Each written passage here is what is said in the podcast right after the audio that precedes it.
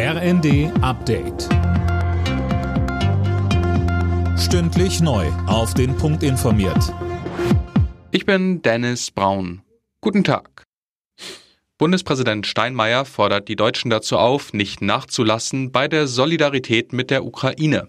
In seiner Weihnachtsansprache, die heute Abend im Fernsehen ausgestrahlt wird, sagt Steinmeier, dass Frieden dieses Jahr wohl unser sehnlichster Wunsch ist, aber dieser Friede ist noch nicht greifbar.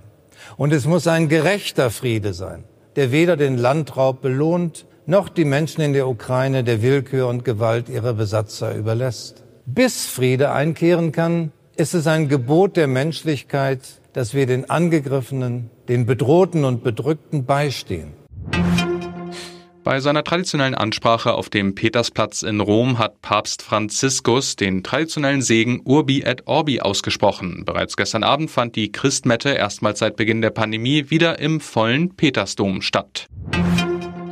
Mit Sonderaktionen versuchen die Tafeln in Deutschland, das Weihnachtsfest für Bedürftige und Obdachlose so schön zu machen, wie es geht.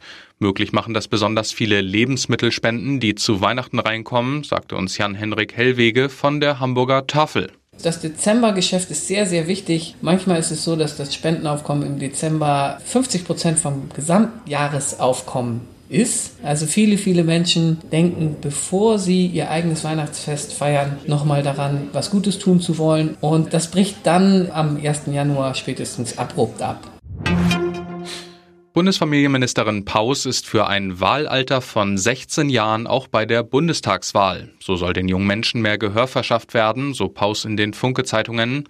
Zuletzt war bereits eine Senkung des Wahlalters für die nächsten Europawahlen beschlossen worden. Alle Nachrichten auf rnd.de